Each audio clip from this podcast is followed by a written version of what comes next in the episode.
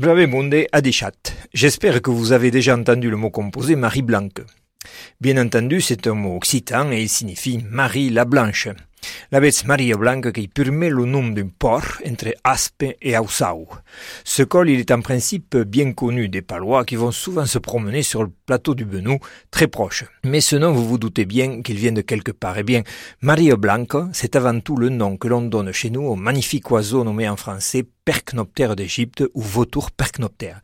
T'applaudis la Maria Blanca qui béroille, c'est toute biste de loin, parce que de près, cette face toute jaune et déplumée, ça ne plaît pas forcément à tout le monde. Enfin, Maria Blanca, ce fut aussi le nom d'une femme, et quelle femme?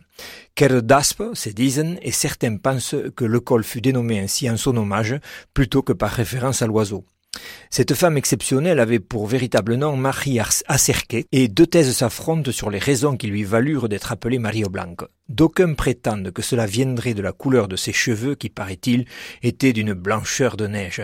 Mais dautes que pensen meileu à la car Marie Acerquet, comme les vautours, exerçait son art singulier autour de la mort des autres, car la meibou nauruster de la batte d'aspo. Euh, vous ne savez pas ce que c'est une, une C'est une chanteuse d'Aurost, chant de deuil improvisé à l'occasion du décès de quelqu'un, chant dans lequel on pouvait, en quelque sorte, tout dire. Niau cop que de la Mario Blanco, en et.